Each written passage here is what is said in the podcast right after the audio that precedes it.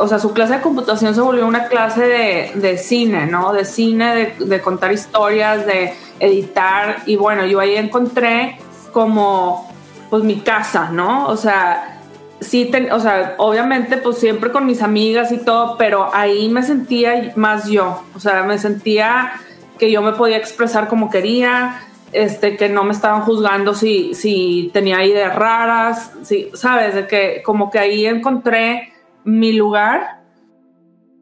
Bienvenidos a Infusión. Yo soy Ani Priego, tengo el blog anabit.com, escribo y me gusta curiosear, conocer personas e historias que me hagan reflexionar. El blog, así como Infusión Podcast, existen porque creo que hay personas que, como yo, nos gusta sentir que se nos enchina la piel que necesitamos de repente leer o escuchar ideas que nos inspiren otra vez. Aquí platico con creativos, emprendedores, líderes en impacto social y bienestar. Este podcast es el espacio para que todos los invitados compartan su experiencia de esa etapa en la que se estaban cocinando sus ideas, diluyendo los miedos y mezclándose el trabajo con su talento. En este episodio de Infusión la última toma que grabamos me eché a llorar así, pero con un sentimiento, desde que, ¿qué te pasa? Es que está increíble este sentimiento, yo quiero hacer esto, o sea, quiero hacer esto el resto de mi vida, me encanta, o sea, una emoción que añoras todos los días que no sientes eso, ¿sabes? Hola, ¿cómo están? Yo soy Ani Priego y este es el podcast Infusión. Hoy tengo el gustazo de platicar y reconectar con Sofía Garza Barba quien es directora, escritora y productora. Vive en Los Ángeles y vive su trabajo entre México y Estados Unidos. Con una larga carrera haciendo videos de música a bandas como Kinky, Panda, Timiriche, Los Claxons, muchísimos más. Además ha realizado varios cortos y actualmente está en el proceso de escribir su primer largometraje. Recientemente, Sofía fue elegida para un programa que se llama Commercial Directors Diversity Program, en el que de más de 500 concursantes eligen solamente a 5 a los ganadores les otorgan 15 mil dólares para realizar un comercial con una de las casas productoras más importantes del mundo de comerciales. También participó en la convocatoria de Nespresso Talents, siendo seleccionada con su producción como uno de los tres cortometrajes de la categoría US Talents, llevándola al reconocido Festival de Cine de Tribeca por segunda vez.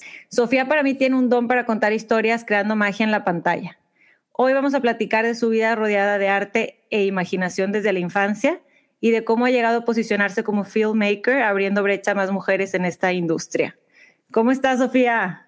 ¿Qué onda, Ani? ¿Cómo estás? Muchas gracias por tenerme. Yo feliz, feliz de reconectar contigo después de, de ya algunos años de nada más seguirnos en redes y de ver todo lo que, lo que has estado trabajando y logrando y, y ya me tocaba, ya quería platicar contigo. Este podcast es la excusa para eso. Está perfecto, me encanta. Oye, me encantó ver en tu página, Sofía, una frase que dice, My imagination is my best friend. ¿Desde cuándo? ¿Desde cuándo es tu mejor amiga tu, la imaginación? Bueno, pues desde chiquita, la verdad, este, básicamente, pues sí, o sea, desde chiquita mi imaginación es, es lo que va de la mano conmigo en todo. Me abre puertas a contar historias y pues me permite abrir mundos diferentes, ¿no? Me da curiosidad desde, desde chiquita, así en tu casa, ¿qué, qué ambiente se, se, vivía en general en temas creativos? ¿O qué, cuáles eran tus hobbies? Decía que jugabas tú de como de 8 o 10 años. Mira, te voy a contar, ahorita que salió la película de Roma, Ajá. Me, acordé, me acordé muchísimo de mi nana, porque mi nana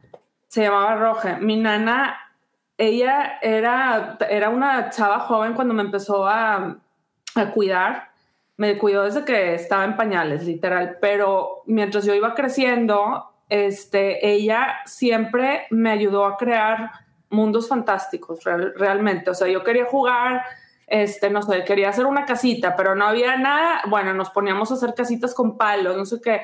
O sea, ella me abrió las puertas mucho a ese mundo de imaginación, al igual que mis vecinos, porque tenía una, una vecina este, que siempre me juntaba con ella y haz de cuenta, lo que yo veía en la tele o lo que ella veía en la tele, lo queríamos actuar y rehacer. Entonces, desde ahí yo como que empecé, me empezó a, a, gustar este, contar historias, ¿no? O sea, siempre quería actuar y contar historias, pero pues la verdad no soy buena actuando frente a la cámara. Entonces, este, pues por ahí empezó todo, ¿no? Desde, desde mi infancia, jugando con mis vecinos, con mis amigos, con mi nana, que realmente me ayudó a, ver más allá de lo que teníamos. Si queríamos volar es de que me daba un globo y ponte en el balcón, vas a poder volar. Y yo, bueno, pretendía que iba a volar y bueno, empezó todo de, de las historias. ¿Sigues en contacto con ella o cuándo la dejaste de ver? De hecho, este, me puse en contacto con ella hace dos años. este, ella estuvo con nosotros hasta que yo tu, tuve 15 años y luego perdimos contacto porque se cambiaron los teléfonos de mi casa, nos cambiamos de mi casa y este y pues la verdad es que siempre quise volverla a encontrar y no podía y no podía. Este, la busqué por Facebook, no la encontraba hasta que hace hace dos años que haces que me, me escribe una de sus hijas. Ay, no. Me escribe una de sus hijas y hace cuenta, hola, ¿cómo estás? Soy hija de, de, Rogelia, este, nada más te quería decir que siempre nos cuenta de ti. Y este, no, bueno, hace cuenta, me eché a llorar. Vamos a vernos. Bueno, entre, entre sus dos hijas y yo nos este, planeamos una sorpresa para, para Roge y este, las invité a comer eh, y pues ahí la vi por primera vez después de... Uh, ¡Qué padre! ¡Qué bonito! Sí, es que te digo, tienen una relación especial. Muy obviamente. Emotivo, fue muy emotivo y la verdad es que cuando vi la película de Roma dije, no, o sea, está increíble. Sí, a todos nos pegó a ti con esa con ese background, pues ya me imagino muchísimo más. ¿Qué leías? ¿Te gustaba algún cuento en especial o alguna película o algo así que te acuerdes que, que como que ya que traías tú todo esto de jugar y representar lo que veías en la tele, ¿había alguno en especial que te gustaba? Pues mira, me gustaba mucho leer pues, los cuentos de niños y todo, pero realmente yo era más de ver películas. Me encantaba ver películas este, desde El Mago de Oz hasta todas las películas de Shirley Temple, este, Willy Wonka and the Chocolate Factory, todas esas películas, este, la verdad es que mi papá y mi mamá tenían una colección de películas, o sea, yo me acuerdo desde los este, cassettes beta, Ajá. más que nada los musicales. Me llamaban mucho la atención. Yo creo que sí fueron una gran parte de mi inspiración, que de hecho también los videos de música me inspiraron mucho. Me la pasaba viendo MTV. Es que nuestra época era padrísima, era MTV, era lo que había. Padrísimo. O sea, fin de semana mi pasatiempo era ver videos de música con mi papá este, y con mi hermana y mi mamá y así siempre. MTV estaba prendido, música y eso pues, o sea, va de la mano con, con, con lo que, pues con lo que estoy haciendo ahorita, ¿no? Claro. Y en ese entonces, tú no había una visión todavía clara de que, oye, eso yo, yo algún día quisiera hacer, eso estar detrás o participar en algo creativo de esos videos? No tenía ni idea que existía el cine, o sea, como que nadie, nadie me dijo de que, ay, está la carrera de cine. O sea, yo nunca me, me preguntaba quién hace lo que, lo, que está, lo que estoy viendo.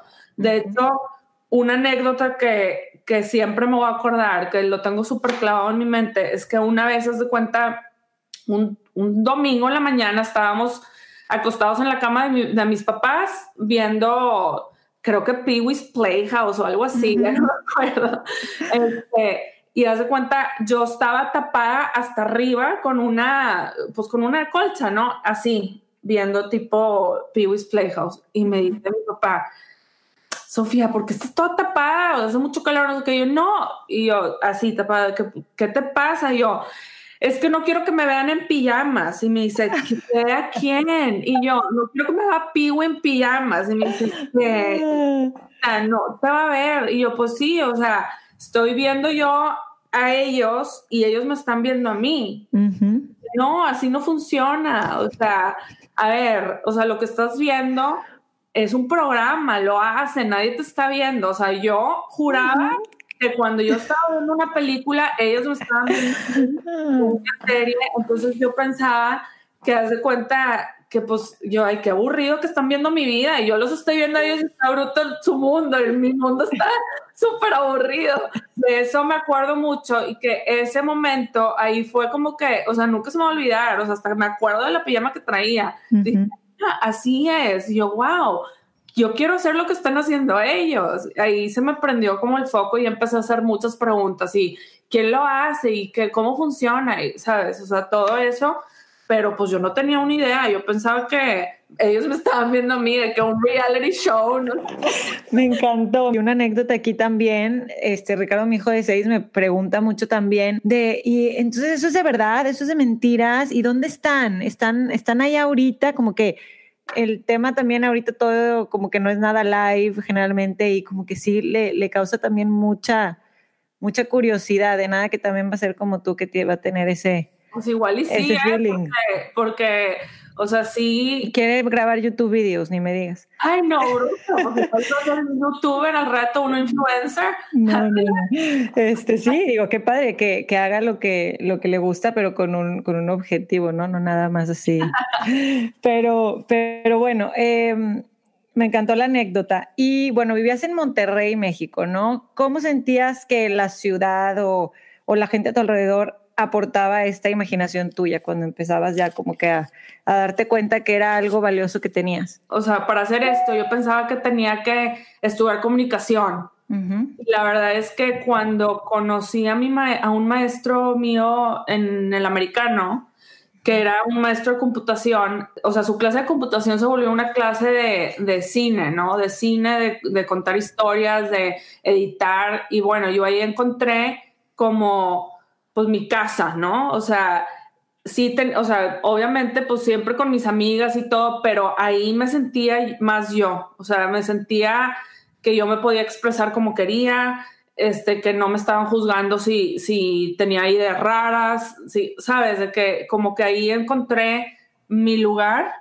y, este, y pues ahí fue cuando me enteré pues que existía la carrera de cine y todo eso, ¿no? Ahí fue como como cuando ya me empecé a, clavar mucho en todo esto. Qué bueno, y te fuiste directo a estudiar cine. Sí, me fui directo a estudiar cine. Este, realmente mis papás no estaban tan de acuerdo. Mi papá sí sabía que era como una pasión mía y me dijo, bueno, te voy a dar chance de irte un año, pero pues ya después del año pues te regresas y, y acá terminas, te metes a comunicación o algo. Y mi mamá, la verdad es que no quería, me decía que era una carrera de hippies, porque la verdad es que antes nunca se oía, o sea, en nuestra generación, o sea, no se oía que alguien se fue a estudiar cine, o sea, nadie. Era algo muy nuevo para Monterrey, para San Pedro era como algo muy raro, ¿no? Como que, ay, ¿cómo le voy a decir a mi a mis amigos que mi hija se fue a estudiar cine? O sea, como que está, está raro, ¿no? Entonces, pues ya convenciéndolos, este, me fui un año, o sea, tuve la oportunidad de irme un año a, estudiar a una escuela en Santa Bárbara que se llama Brooks Institute of Photography, que de hecho acaba de cerrar el año pasado, mm. pero fue, era una, una de las escuelas, este, pues muy conocidas en Estados Unidos por ser hands-on, o sea, una escuela hands-on, como que te dejaban, o sea, desde el día uno te dejaban usar una cámara y yo, yo la verdad siempre he sido mucho más de hands-on. O sea, a mí si me pones a una maestra dándome una, una lectura de no sé qué, bueno, me quedo dormida y ya estoy yo haciendo historias en mi cabeza de otra cosa. Entonces, yo no quería irme a otra escuela, digo, porque me aceptaron en otras dos y la verdad sí me puse a pensar bien, a ver, ¿qué hago? ¿Me puedo ir a UCLA y voy a estar escuchando y escuchando y hasta el último año me van a soltar una cámara? Dije, no, me voy a volver loca. ¿Verdad? Entonces, digo, aunque es una escuela increíble, no me arrepiento de haber elegido la escuela que, que elegí porque desde el día uno ya estaba aprendiendo a cómo poner luces, cómo usar la cámara, cómo contar historias, y eso era lo que quería yo. Quería una escuela un poco más abierta en ese concepto, ¿no? Y, este, y bueno, pues ya me fui el, primer año y pues la verdad es que mi papá, yo, o sea, les lloraba, yo por favor, quedarme toda la carrera, me encanta, no sé qué.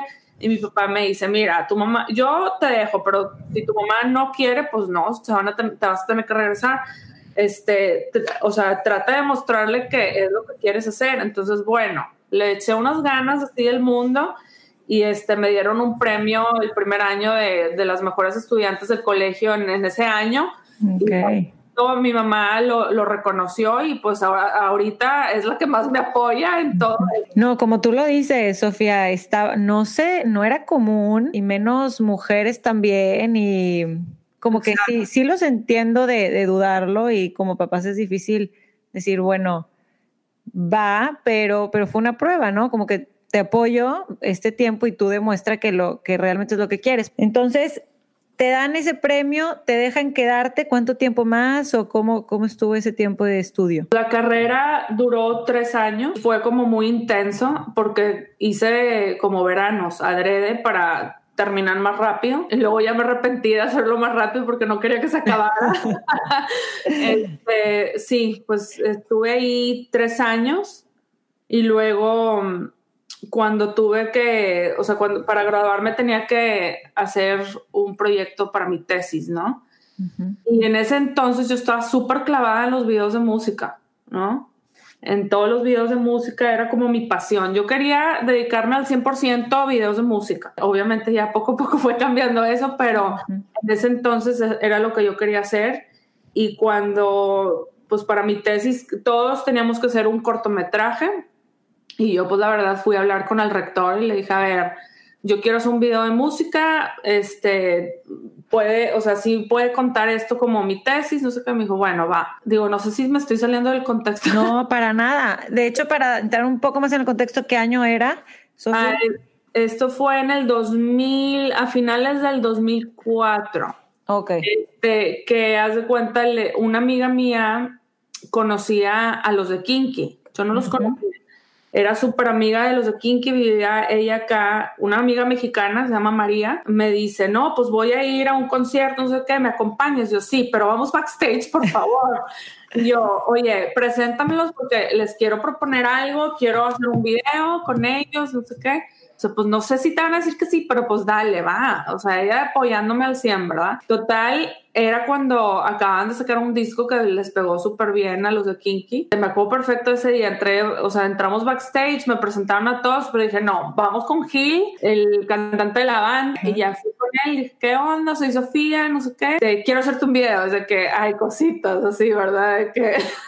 y ya, tipo, pues nada, empezamos a platicar. Me dio su email. Bueno, lo vi en Monterrey, platicamos de sus ideas. Él me dijo, quiero hacer algo así y yo, bueno, dame chance y te propongo algo. Me tuve que volver como toda una profesional en, o sea, en un lapso de tres semanas así, de que no, pues es que tienes que hablar con el manager y con la disquera y que no sé qué para que te den permisos. Bueno, una huerca tratando de hacer todo. Claro. Pues bueno, así este, así empezó, convenciendo a la disquera, convenciendo a la banda. Obviamente nosotros, o sea, cada, cada estudiante tiene que pagar su propio proyecto. Entonces mi papá me ayudó a, a pagar, a financiarlo. Y formaste un equipo, me imagino. Como tenías las cámaras y todo el colegio, pero me imagino que para hacer un video se necesitan...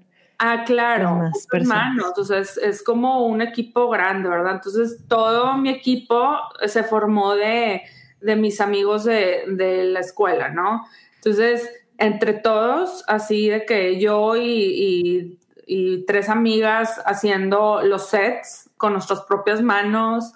Fue una experiencia increíble porque aprendimos de todo, ¿no? Y la verdad es que muy contentos de haber, de haber hecho ese video. O sea, no, no me acuerdo perfecto de ese sentimiento que al final bueno, haz de cuenta que la última toma que grabamos me eché a llorar así, pero con un sentimiento, desde que, ¿qué te pasa? Y es que está increíble este sentimiento, yo quiero hacer esto, o sea, quiero hacer esto el resto de mi vida, me encanta, o sea, como, pues no sé, así cuando sientes de que el primer beso, el no sé qué, sabes, de que así se siente, es una emoción que añoras todos los días que no sientes eso, ¿sabes? Pero bueno, así. Qué increíble, qué increíble. El video lo, me imagino que lo pasaban después en canales de videos, ¿no? Sí, lo pasaron un tiempo, este, pero haz de cuenta, fue cuando, lamentablemente fue cuando, cuando Kinky tuvo un problema con su nombre. No sé si te acuerdas mm, hubo un problema ahí que estaba registrado su nombre con alguien más tenía el mismo nombre de Kinky, no sé qué, entonces tuvieron como un dry period donde no podían pasar nada de, de sus videos, así, pero luego ya, ya volvieron a agarrar gas y sí, lo pasaron este, en Telehit y en, unos, en otros canales. ¿Cómo se llama la canción? María José. Muy bien. Después de ese video y, ya de, y haber identificado esto es lo que quiero hacer, ¿tú te querías quedar en Estados Unidos? Pues realmente me quería quedar, pero cuando me dijeron, o sea, mis este, maestros y me dicen, no, pues vas a tener que empezar desde abajo, o sea, de asistente, de no sé qué. Y yo la verdad soy una persona que, o sea, siempre tengo una meta, digo, ay, no, güey, yo no me quiero ir así, yo quiero entrarle a full, me vale, porque no van a creer en mí, me tienen que creer en mí. Entonces, ni modo, que dije, ¿qué hago? ¿Qué hago?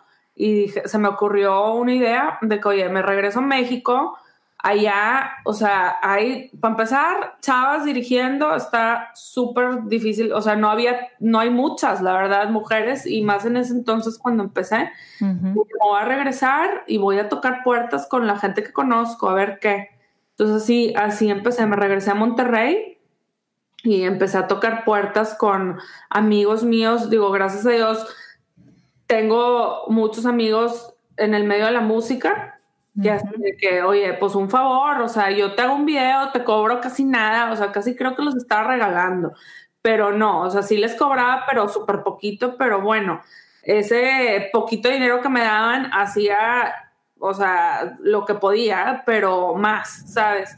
Entonces, así empecé este, tocando puertas y sí me fueron abriendo puertas varios grupos. ¿Y constituiste una casa productora ya en forma? Sí, este, formé Espina Blanca Productions, más que nada pues para que la gente me viera como profesional y no como, ay, ahí viene la chavita que quiere hacernos un video, ¿verdad?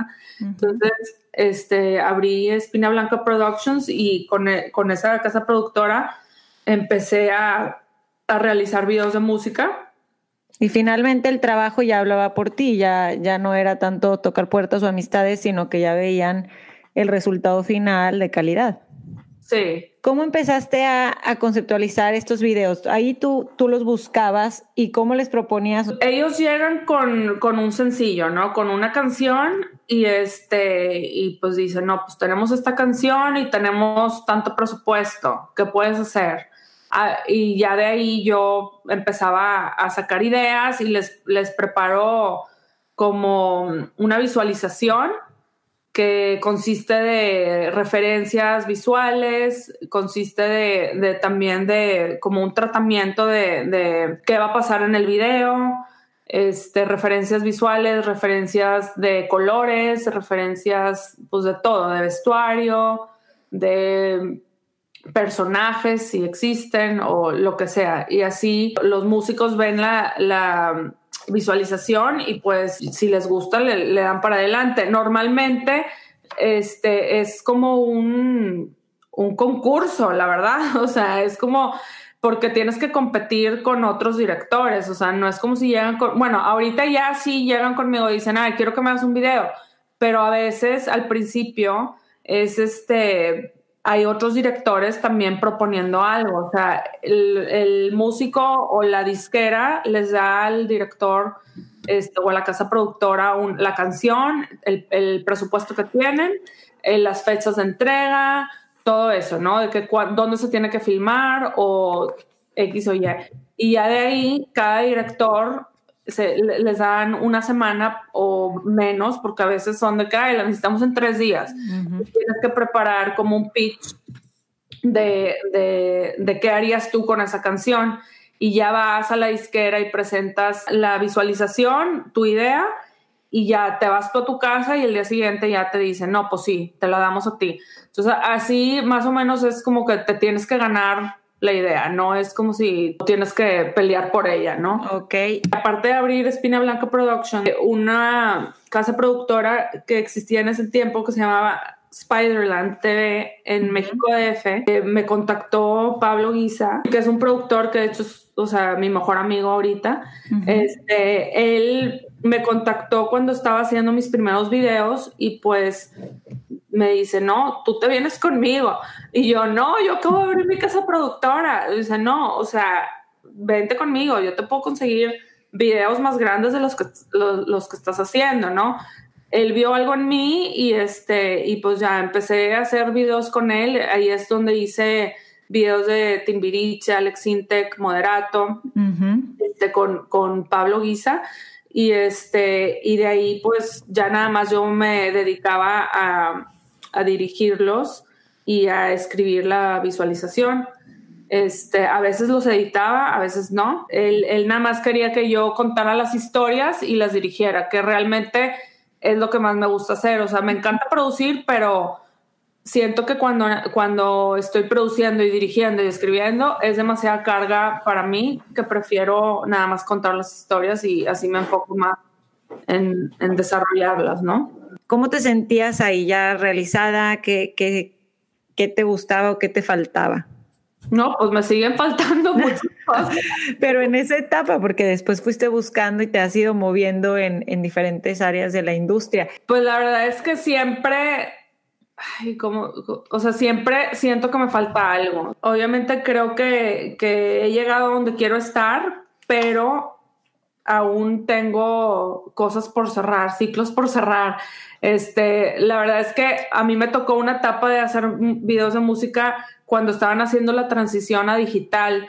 Entonces los, los presupuestos se iban yendo para abajo y ahí fue cuando pues, tuve que empezar a buscar otros lugares para tener ingresos, ¿no? Porque realmente al principio, pues sí, qué padre, que, o sea, buen dinero, lo que sea, pero luego, pues ya no, los videos ya no me daban bien.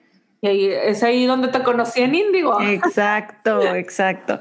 En esta revista digital, platícanos, ok, entonces ahí entras a, a bueno, Reporte Índigo, una revista digital que había la parte soft news y hard news, ¿no? Y nosotros estábamos yo en una que se llama Vive Índigo y platícanos de la tuya, de tu revista que dirigías. En 1320, pues ahí la verdad es que esa era como otra ventanita para meterme a ese mundo también de, no de contar historias, pero más bien de, de usar mi imaginación un poco y tratar de de hacer todo esto de soft news un poco más entretenido para la gente que le gusta el, arte, ¿no? Estuvo muy divertido como tratar de explorar ese lado, ¿no? De, porque también seguíamos haciendo videos y todo eso. Y pues, Espina Blanca nunca ha cerrado. Espina Blanca seguía y sí, pero, pero tuviste ese.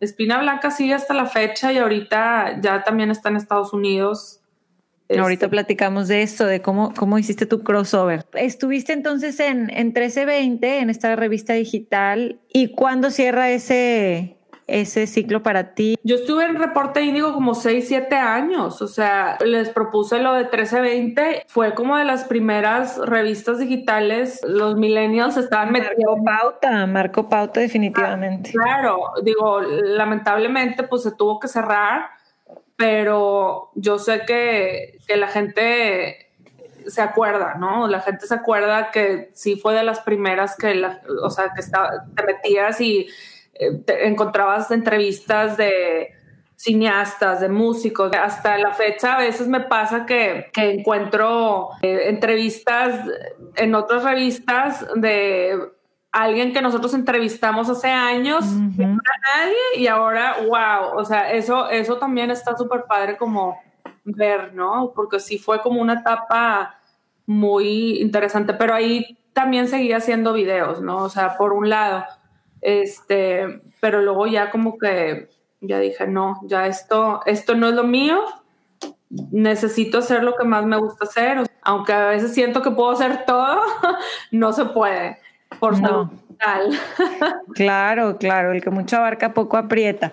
Entonces, Sofi, terminas y bueno, sé que regresas a, estudiar también, ¿no? La importancia de, seguirte preparando y seguir buscando ese aprendizaje y esa inspiración.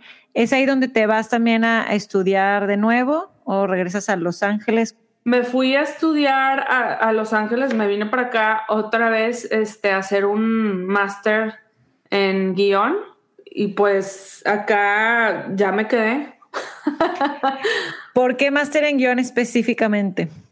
Mira, llevo años tratando de terminar un guion. Bueno, tengo varios guiones, ¿verdad? Pero yo me vine acá porque quería enfocarme en terminar un, un guion de mi primer largometraje y la verdad es que yo sabía que tenía que venirme acá para enfocarme en eso al 100%.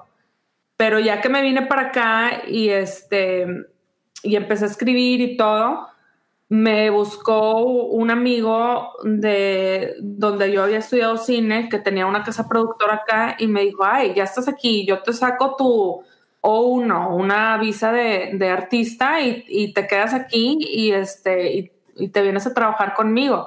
Y pues ahí empezaron a cambiar, eh, dije que sí, y pues aunque seguía estudiando guion, pues también estaba trabajando. Pero pues ya sabes cómo a veces van cambiando las cosas, eh, los planes. Y pues ese, ese guion, aunque sí lo terminé, no, ya, o sea, ya no quise, ya no quise seguirle porque se me ocurrió otra idea para otro guion que ahora sí, ese quiero que sea mi película. Qué padre. Y mientras trabajabas, ¿qué eran los proyectos que hacías? Más que nada estaba haciendo videos y también cosas de social media y este hice un par de comerciales con ellos, pero luego ya me empecé a dar cuenta que yo me conseguía a mis propios clientes. Dije, la verdad es que voy a salirme de ahí y voy a abrir Espina Blanca acá un, este, para, para empezar yo a, a, tener mis propios clientes, o sea, porque no me gustaba estar esperando a ver qué caía o qué no caía. Lo abrí espina blanca acá y este lo abrí más que nada porque me buscó un cliente que, que tenía un presupuesto que yo nunca había trabajado con un presupuesto así de grande. Y dije, ay, no, acá en Estados Unidos lo hago bajo mi nombre y si pasa algo, no, bueno, mejor vamos a hacerlo todo bien. Y este, abrí mi compañía acá, le hablé a varios amigos que, que están en producción este, que estudiaron cine conmigo también. Y les dije, a ver, ¿se quieren unir al team? Sí, bueno, formé un equipo y realmente, pues increíble, porque se formó un equipo súper profesional y, este, y hasta la fecha, pues tengo mis clientes buenos acá en, en Estados Unidos y ya me dan proyectos que antes pensaba no iba a poder alcanzar, ¿no? Y vas y vienes, también tienes en México y en, y en Estados Unidos. Sí, voy, voy y vengo. A México, pues nunca, nunca lo voy a soltar a México porque pues de ahí soy y de ahí quiero contar las historias, ¿no? Yo también, totalmente. Sabes que cuando me vine aquí, ya lo escucharás en, en la intro de, del podcast, pero eso me dio unas, unas ganas tremendas de no dejar a México. O sea, cuando, me, cuando llegué a vivir a Estados Unidos hace casi cuatro años, fue así de que no te me vayas y nosotros somos de México y los niños, me imagino que te pasó con Lina, tu hija, y nosotros, o sea, en tu caso, tu esposo es americano, el mío también nada más de nacimiento, pero él se cree. Entonces, como que es, les habla en inglés y yo, bueno, entonces acá todo español y todas las raíces y Monterrey, cuando vayamos a vacaciones, que conozcan diferentes ciudades y estados de la República, o sea, como que no dejarlo ir, como dices tú, de ahí soy y de ahí es donde quieres, digo, también ve este, me impactó, por ejemplo, el caso de, de Cuarón con Roma, pudiendo ser lo que quiera, esta era la historia que realmente quería él contar, lo más íntimo de su vida. Claro, lo más cercano a ti, porque pues la verdad es que tus raíces no hay que, o sea, no se deben de olvidar jamás, ¿no? O sea, es lo que te hace y creo que es lo que te conecta, ¿no? O sea, cada mente está conectada diferente y creo que importa mucho de dónde vienes, o sea, que no, nunca, que no se nos olvide, ¿no? De, dónde venimos y que no se nos olvide nuestra gente, porque pues es lo que, no sé, es lo que nos hace ser nosotros únicos, ¿no? Viviendo en Estados Unidos más que nada. ¿Y cómo ves el, el ambiente allá en, en LA en cuanto a, pues ahorita también hay mucho de, de incluir a los, a los latinos en todas las, desde la producción hasta la, interpretación con actrices y actores y sobre todo con mujeres. ¿Cómo ves, tú que has estado back and forth tantos años ya, cómo has visto como esta evolución de, latinos y mujeres en la industria, tanto, tanto frente a pantalla y detrás? Mira, yo siento que sí está cambiando, o sea, poco a poco va cambiando, pero sigue siendo una industria súper machista. O sea, qué pena, pero pues es la verdad. O sea, no sé, como que siento que, que a veces le dan, le dan el, la chance más a un hombre que a una mujer. Este, y más que nada, por ejemplo, yo este, soy mujer mexicana. O sea, tengo dos cosas en contra mía, ¿no? Es más, una tercera, soy mamá también.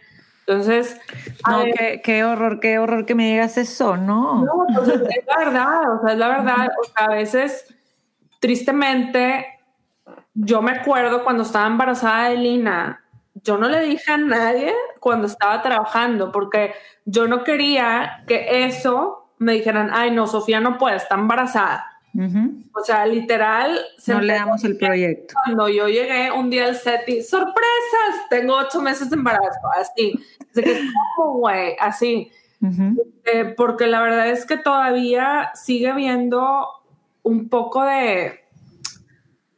Pues no sé, o sea, como que las mujeres siempre van a tener que pelear un poco más, pero sí veo que está cambiando. Están abriendo ahorita este, muchos programas de inclusión en la industria, o sea, abren buscando a escritores, este, no sé, diverse y, directores, abriendo programas para darles más oportunidades a los directores que, que, o sea, que son mujeres, que son gays, que son, o sea, un poco incluir un poco más a, a toda esa gente que, que realmente, pues a veces se les hace difícil entrar a esta industria que que a pesar de todo, o sea, como quiera, sigue siendo una industria súper difícil de entrar. O sea, para los hombres también, porque hay mucha competencia. Este, pero sí siento que está cambiando. Sí, o sea, de hecho, ahorita el año pasado entré a un programa de, de estos que, que, te estoy hablando, que es de diversity, em, de, o sea, directores. Eh, no sé si sabes quién es Ryan Murphy el que hace, pues es, un, suena? un, showrunner de, de pues, series como Glee, New Talk, eh, American Horror Story. este, él tiene un programa ah, este, de diversity donde varios, o sea, escoge a varios directores emergentes a seguir a un director ya grande en una de sus series para ver cómo, cómo se hacen las series de televisión, haz de cuenta. Y te abre puertas, ¿no? Te abre puertas a esa industria y pues tal vez sí te pueden conseguir trabajo después o lo que sea. Este, pero pues este tipo de programas ya se están presentando más aquí en, en Estados Unidos y eso se me hace increíble, ¿no? Pero, pero sí creo que, que falta más, todavía, todavía falta, o sea, Qué interesante y qué padre que estás. ¿Cómo, cómo llegaste a ser parte de este programa de Diversity?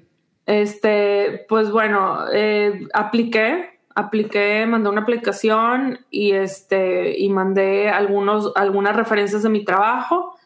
Y este, y pues nada, me hablaron para entrevistarme y pues entré. Eso fue el año pasado. Estuve siguiendo a una directora de principio a fin, desde preproducción a producción a post, en un episodio de, de American Horror Story. Mm. Este, lo cual estuvo increíble, que eso ahí es, es otro es otro lugar que quiero explorar la televisión y ahorita que está súper fuerte Netflix y todo eso, este, espero algún día poder explorar ese, ese lado también, pero todavía me falta me falta, este, me falta cerrar capítulos en otros lugares antes de entrarle una persona que conocí una vez, em, de hecho, en, un, en, un, en Londres, en un curso de Creative Writing, nos íbamos después a, pues a los bares a platicar y así, ya había un chavo que yo lo veía como, wow, era director creativo de DDB London. Ok. Para no hacerte el cuento largo, es más, tú, tú amas a este director, a Michelle Gondry. No, lo amo. Bueno, él había trabajado con él, lo que yo lo veía así como, wow, wow, wow. Y iba a este, a este programa, ¿no? Que nos juntábamos una vez a las, dos veces a la semana y, y a escribir y demás. Y una vez le dije, pues yo estaba digo, no recién graduada, ya había trabajado y todo, y yo, es que cómo, cómo le hago, no sé si quiero escribir, no sé si quiero este, publicidad, porque me encanta la publicidad, no sé si quiero, y me dijo, puedes hacer todo, puedes hacer todo, no te limites, no tienes que hacer algo, y como dices tú, me llama la atención que es que tienes que cerrar capítulos. Si es algo que sientes, obviamente lo tienes que hacer, ¿verdad? Pero no tienes que cerrar Espina Blanca para crear otra cosa o para dedicarte a, o sea... No, claro que no. Cuando me refiero a cerrar capítulos, créeme que puedo abrir varios capítulos a la vez y luego irlo cerrando. O sea, puedo cerrar mi capítulo de videos cuando tenga 50, si quiero, pero, o sea, no, no me refiero a cerrar capítulos en orden, vaya. O sea, yo ahorita, por ejemplo, que te digo que quiero cerrar esos capítulos, es cuenta, videos, por ejemplo, quiero trabajar con un, o sea, con alguien en Estados Unidos que me encanta. Ahí todavía no, no llego ahí. Ya. Pero estoy abriendo otro capítulo de que, a ver, hacer películas. Entonces, sabes, de que a lo que me refiero es de que no quiero cerrar esos capítulos antes de, ya, ya te entendí. no darle vuelta a la página de que ya no hacerlo, sino metas. ¿Quieres alcanzar metas antes de...? Ok. Sí, sí, sí, no. Oye, ¿cuál es? ¿Mande? Quiero hacer muchas cosas. Y qué padre, y por eso te cuento esta historia, porque se puede, o sea, como que puedes hacer muchas cosas al mismo tiempo y, y sobre todo gente creativa como tú, no limitarte y siempre tener este, esta apertura y este network para hacer tele, hacer videos, escribir tu guion. Y ahorita quiero platicar de eso, de, tu, de tu largometraje. Pero bueno, me, cerrando el, el tema de, de, mexicana, mujer en Estados Unidos, me da gusto que, que sí veas una evolución y me encanta saber que hay programas de, de inclusión y de mentorship y como que te este, promoviendo que, que más latinos estén en, pues en esta industria contando las historias que es tan importante. ¿Qué historias a ti te han llamado la atención recientemente que, que estén desde el punto de vista de una mujer? tanto en cine o, o, en algún cortometraje, alguna historia. Pues regresando a la historia de Roma, se me hizo una historia demasiado emotiva y es el punto de vista de, de Cleo y todo eso. O sea, esa, esa película a mí se, me hizo increíble. O sea, hablando ahorita de eso, pues es la primera película que se me viene a la mente, nada más porque pues la vi hace poquito y me encantó, ¿no? Entonces, que es un, un tema que se necesitaba platicar en México. Creo que, que enseña muy bien lo, lo, que, lo que pasa en México, que la gente no se da cuenta realmente que... Sí, de cómo las, las mujeres sacamos fortaleza de no sabes ni de dónde, pero en momentos así es como cuando más momentos de crisis o momentos de cambio es cuando más sacas esa, esa fortaleza, ¿no? Y se refleja mucho en, en la película. Oye, esto ya después veo si, le, si lo edito o no, pero hay que, hay que seguirle platicando en la película tantito que a mí también me impactó. Cuando está teniendo el bebé, tú que eres mamá, cuando está teniendo el bebé que no grita, yo decía, es que no puede, o sea, como que desde ahí la, la, sumisión, o sea, no puedes no gritar, me explico, del dolor y del, y ella no grita, y yo decía, es que estaba, estaba llorando, ¿no? O sea, yo, ahí, yo creo que ahí, no sé, o sea, esa, esa, escena me impactó bastante también, ¿eh? La escena se me hizo súper fuerte porque no hubo un corte en la escena, o sea, estaba ahí todo el tiempo. Yo siento que ahí, el, yo creo que igual y no gritó porque su dolor era más interno del corazón, no de, no, ¿sí me entiendes? O sea, como que estaba llorando, pero pues porque es, yo creo que fue muy difícil comprender, no sé, pero a mí esa, esa escena me impactó bastante, mm, me gustó, me gustó ese punto de vista. A mí me gustó el punto de vista de que, o sea, que tuvieran que enseñar esa parte de México que realmente existe, o sea, si existe una división muy grande. Estas personas, a mucha gente en México nos educan, o sea, yo le, yo le cuento a mi mamá, yo me acuerdo mucho más de Roge que de ti. ya. Y ella me dice, sí, pues es que ella estaba contigo todo el tiempo. Como empezamos esta, esta plática, ella fue una gran parte de lo que soy ahorita. O sea, si no fuera por ella, igual y no sería tan creativa. Ahí te das cuenta que, pues, claro, o sea, estas personas, la verdad es que son parte de la familia, ¿no?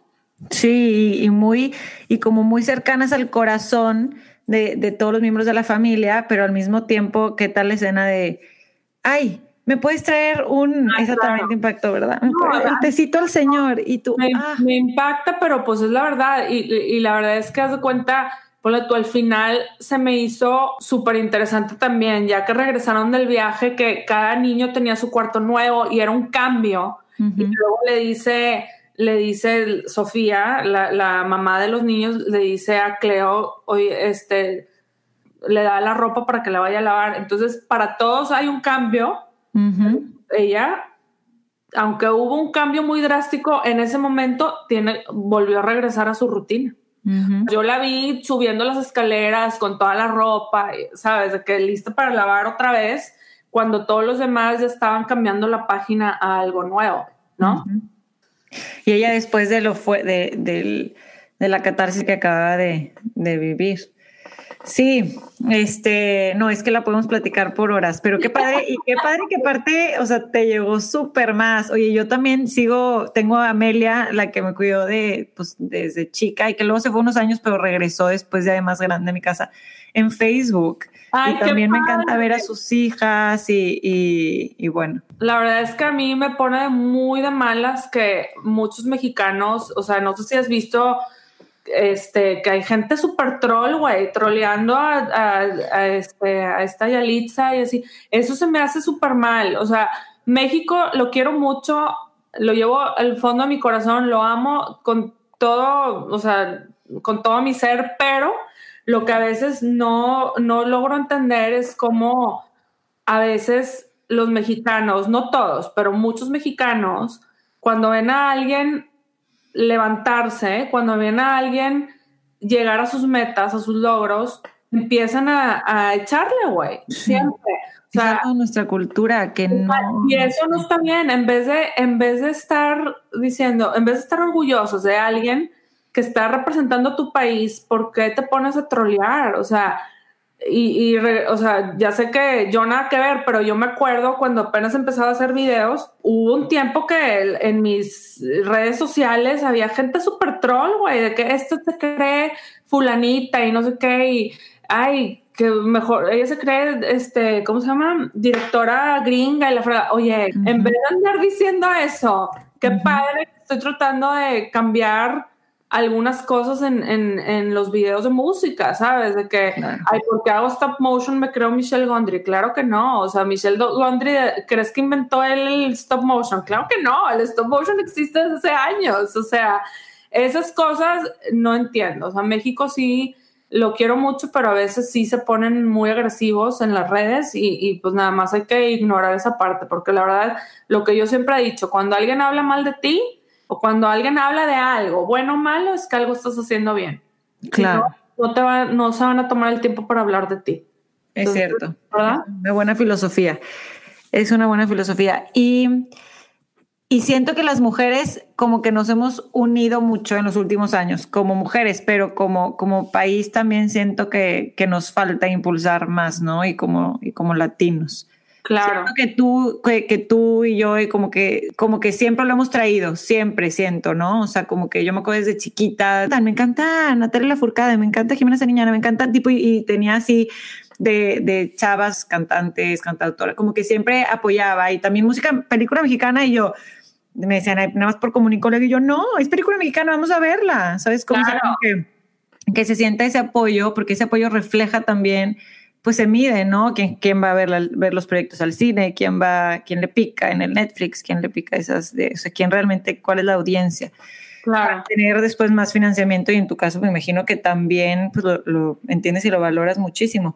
Siguiendo, continuando después de este paréntesis de Roma, este, cuéntanos qué, qué es algo que yo sé que tú siento que eres de esas personas como que todo te inspira y ves inspiración all around, pero ¿hay algo en especial que te dispare esa creatividad?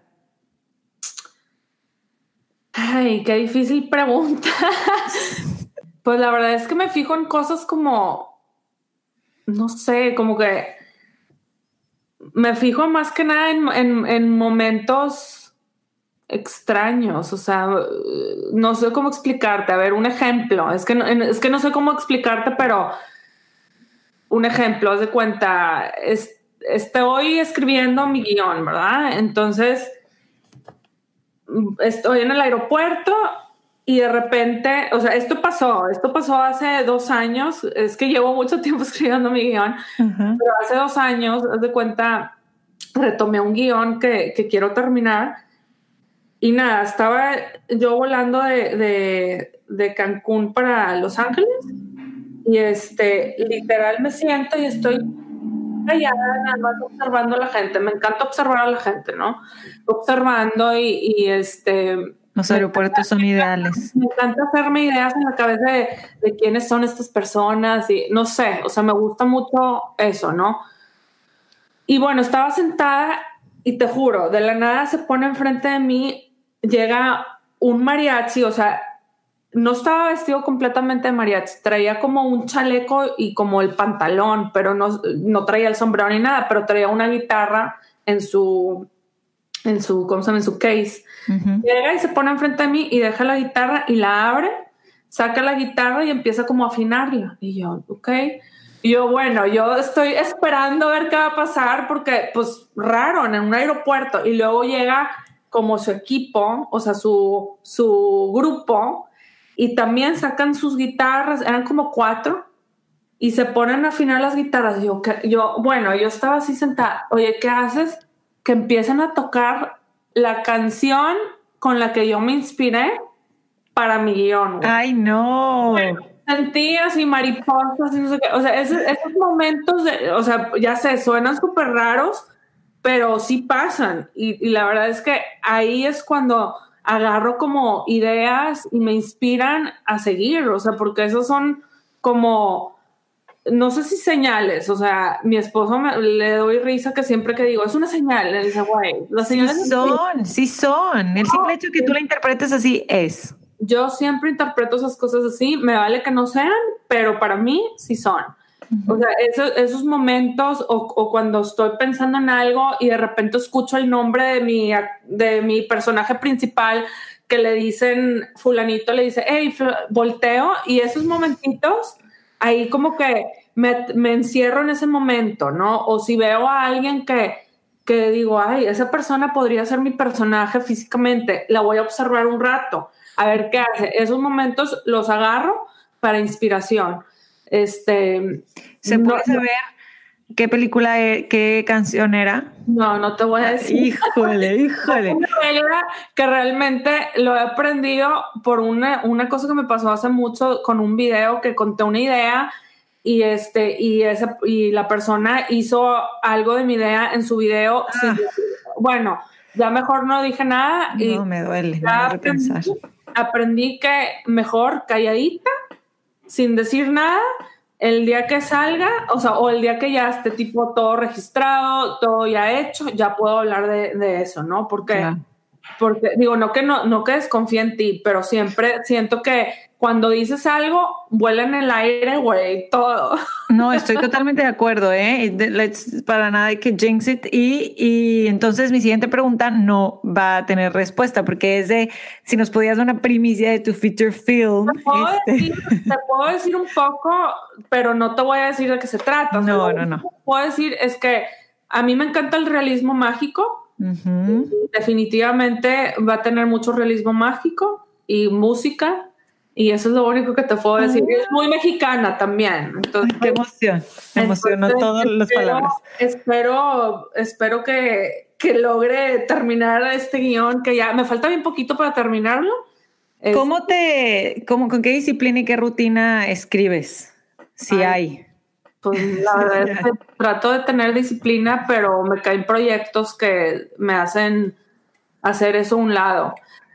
Trato de, trato de escribir mínimo tres veces a la semana de mis proyectos personales, que ahorita mi proyecto personal es mi película, ¿no? Uh -huh. Este, pero, pero sí se me hace, se me complica a veces porque pues me llegan proyectos de clientes que pues firmo contratos y todo y pues no los puedo dejar a ellos esperando, ¿no? Entonces me tengo que poner este, a trabajar en eso y dejar a un lado los proyectos que se dicen personales por el momento.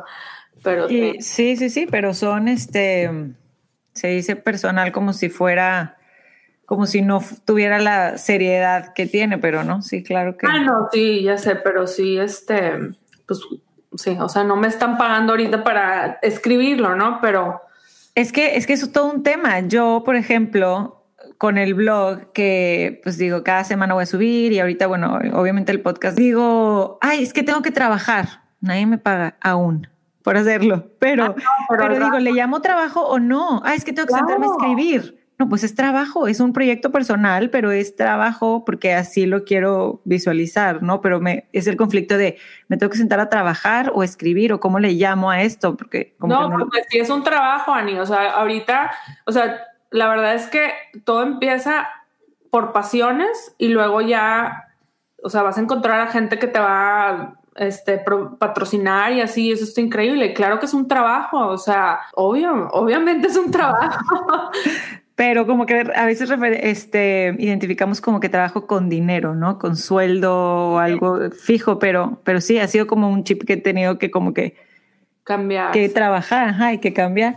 Sofía, y sobre tu película, una vez que, que esté el guion terminado, ¿cuáles serían los pasos que tú seguirías para llevarla a cabo en, en la pantalla grande? Se los voy le voy a mandar el guion a Pablo, Pablo Guisa, el productor que te conté. este, y pues de ahí empieza todo. O sea, él me va a ayudar a, todos los pasos, ¿no? La verdad, porque la quiero filmar en México. Entonces, ya veremos si, si busco patrocinios o si. Sí, pero, ya tienes tu red, ya tienes tu red y. no, tengo muchos contactos en México, pero tengo que estar lista, o sea, no, no quiero saltar hasta, hasta que sepa que tengo un, tengo un guion que realmente va a abrir mentes, ¿no? O sea, no quiero hacer de que, no quiero que mi primer película sea, la primera película, o sea, quiero que sea así de que, wow. a ver, digo, pienso muy positivo, ¿verdad? Pero pues me, llevo muchos años preparándome y espero poder lograr eso y si no, pues va a ser a la siguiente porque la verdad es que pues se aprende de los errores, ¿no? Entonces, este, yo voy a hacer todo lo posible para que esté chida. Va a estar chida, va a estar chida porque esa es tu, esa es la, la mentalidad y todo el feeling y la experiencia detrás y con, con todo lo que, la, la, descripción que me dijiste, qué padre, voy a mandar todas las vibras y, y así con la misma con, con, la misma decisión con que fuiste y le dijiste al de Kinky, oye, te voy a hacer yo el video, así, así, así estás haciendo esto, ¿no? Y, y, por eso, por ejemplo, también llamo Infusión este podcast, porque creo que para ti a lo mejor va a ser como que yo tengo una, una tacita aquí que donde pongo la hierbita y luego el agua y luego me espero tres, cinco minutos y le pico y sale el té abajo, ¿no? Le pico al botón. Entonces como que siento que eso para ti a lo mejor va a ser el botón, ¿no? Como que va a ser el, eh, una, una culminación de mucho trabajo y muchos años y muchas experiencias y, y, no se acaba, no se acaba. Siempre estamos en ese, en ese periodo que, que yo le, le puse así como infusión comparándolo con la, con la vida, pero me da mucho gusto que lo, que lo estés haciendo y que lo sigas escribiendo y estoy segura que pronto lo veremos, estoy pues segura. Oye, Sofi, para um, terminar, una pregunta y luego te hago unas bien cortitas, unas preguntas cortitas.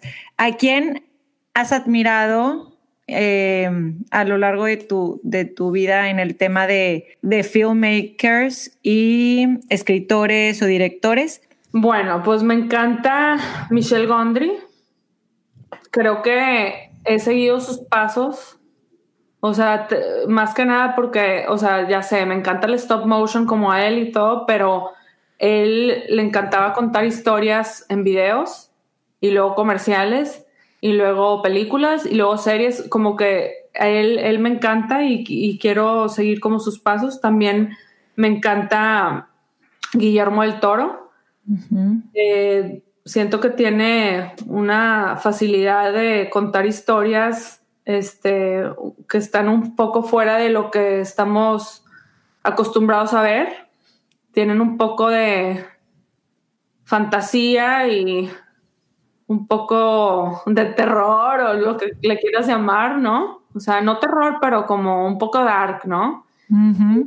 todo lo mágico y lo, lo extraño. O sea, no, no, todo es felicidad, ¿no? O sea, todo, todo puede tener, o sea, cuando puedes demostrar algo feliz, pero a la misma vez triste, creo que está increíble. Y la verdad es que esos dos directores son una gran inspiración para mí en todos los aspectos. Para terminar, unas preguntas así de lo primero que se te venga a la mente con esto. Ay, Dios, a ver. Están súper fáciles y sencillas, te lo juro, ¿eh? ¿Vino o tequila? ¿Vino o tequila? Vino. ¿Primer instinto o me resisto? Primer instinto. ¿Postre o plato fuerte? Postre. Si pudieras prescindir de un sentido, ¿cuál sería? Ay, no, ¿cómo? Ay, no sé. Uno, tenemos cinco. Ay, Dios, no sé. No sé, ni está muy difícil. Ok, luego me la dices de tarea. ¿Qué es México para ti? México es vida. Muy bien. Recomendación, un local tip de pues Los Ángeles y Monterrey, que digas, este lugar me gusta de comida, de, tienda, de lo que sea, un café, algo que digas, tienen que ir aquí. A ver, aquí en Los Ángeles, de mis restaurantes favoritos, bueno, está en Venice Beach, Jelina se llama, delicioso. Y en Monterrey, pues no se te puede olvidar ir a Montacometa por unas galletas o un postre, Deli. ¡Qué rico! Muy bien. Quiero terminar, pero me faltó algo que la verdad le, he preguntado a algunas mujeres y siento que es un tema que quiero explorar en este, en este podcast también. Nada más antes de, cerrar. Em, en el tema de ser mamá, ¿qué tan, qué tan difícil o fácil fue esa decisión de decir, bueno, cuando somos mujeres que estamos como todavía buscando esa realización, como que es una, una parte importante de, del PAI de la vida, si lo quieres ver así, el, el pues lo profesional, la, familia, este, el ser mamá, el ser hermana, el ser hija, todo esto, ¿no? ¿Cómo, cómo si se puede y puedes platicar un poquito de cómo fue esa, esa decisión, si fue algo fácil de tomar o fue algo muy platicado, cómo, ¿O cómo fue en tu vida esta etapa? Decisión de, ser mamá. Así es. Pues la verdad es que siempre le sacaba la vuelta. Como que siempre, siempre pensé que iba a estar lista y la verdad es que nunca estás lista. Entonces yo siempre le sacaba la vuelta hasta que dije, ay, bueno, ya, pues la verdad no me arrepiento de nada. Me encanta ser mamá, me encanta tener a Lina, me inspira, o sea, si me dices cómo vivo la, creatividad en mi casa, pues ahí está, o sea, mi hija. Me, encanta, o sea, porque con ella puedo, puedo ser más creativa, puedo ser niña otra vez, porque me encanta tratar de reinventar cosas que, o recrear cosas que, que yo hacía de chiquita este, con ella y, pues la verdad es que ella me inspira mucho, ¿no? Y, ese paso a tomar a ser, o sea, ser mamá y seguir siendo, seguir siendo yo, creativa y todo eso, este, la verdad es que a veces dice uno, ay, cuando eres mamá tienes que dejar todo y la verdad sí es muy difícil ser mamá, es el trabajo más difícil, o sea, más que hacer videos, más que todo, ¿no? porque es un trabajo que no, o sea, es 24/7 y todos los días del año, ¿no? Pero también siento que es importante no olvidarse de uno, de uno mismo. O sea, saber que tus hijos son personas aparte de ti y para que ellos sean felices y que tú seas la mejor mamá, yo creo que ellos tienen que ver feliz a ti. Y yo la verdad, ese, esa mentalidad siempre la he seguido. O sea, yo no voy a dejar de ser quien soy porque soy madre. O sea, yo puedo ser todo. Las mujeres tenemos mucho más de lo que uno piensa, o sea, somos mucho más fuertes de, lo que uno piensa y este, y la verdad es que más que nada quiero que mi, mi, hija me vea y diga, wow, o sea, qué padre, yo puedo ser lo que quiera también, ¿sabes? Este, obviamente nunca olvidándome de mi familia, mi familia siempre va a ir primero, pero también siempre, o sea, mi felicidad como persona creativa nunca se me va a olvidar, siempre tiene que estar también ahí de prioridad porque si yo estoy feliz, mi familia está feliz, ¿no? Me encanta. Así cerramos, qué bonito, súper cierto y comparto esa filosofía y, lo dice una educadora aquí que, que admiro mucho, dice que, que es muy importante eso, o sea que, o sea, ella dice, tú haz lo que tú tengas que hacer para tú estar bien y tú estar feliz, porque si no, no vas a ser una buena mamá, o sea, siendo muy drástica en que es buena y que no, o sea, no vas a ser lo que tus hijos necesitan de ti si tú no realmente te haces ese tiempo y, esa, y haces lo que sigues tu esencia y sigues tu camino. Y me da mucho gusto que, que en tu caso lo puedas combinar con esa niña tan hermosa que tienes. Tú este, que tienes, ya. Tenemos de juntarnos ya, ya sé, tenemos que juntarnos en Monterrey, ojalá, ojalá se nos haga pronto o en Los Ángeles, ya, te caigo. Oye, Sofía, muchísimas gracias por dedicarme este tiempito, por decirme que sí, este, a, platicar. Yo sé que la semana pasada estuviste, que has estado en proyectos y que no paras y, gracias, disfruté muchísimo platicar contigo y aprender. ti. Gracias por invitarme a platicar contigo y la verdad es que qué padre que estás haciendo este podcast. Te deseo mucha suerte. Pues gracias. Este, Espero que puedas inspirar a, mucha, a muchas mujeres que te escuchen. Oh, bueno, también a todos. A hombres y mujeres, no, no excluimos. No, ojalá sí, esa es, esa es, la idea y para mí es importante que, que, las personas con las que platico me inspiren a mí y si alguien más que escucha esto puede también resonar algo con ellos, que más que fregón. Así que seguimos tú y yo platicando siempre. Se me quedé con temas, pero vamos a, vamos a darle un, vamos a cerrar aquí. vamos a tomarnos una foto. Déjame le pongo aquí está. Para.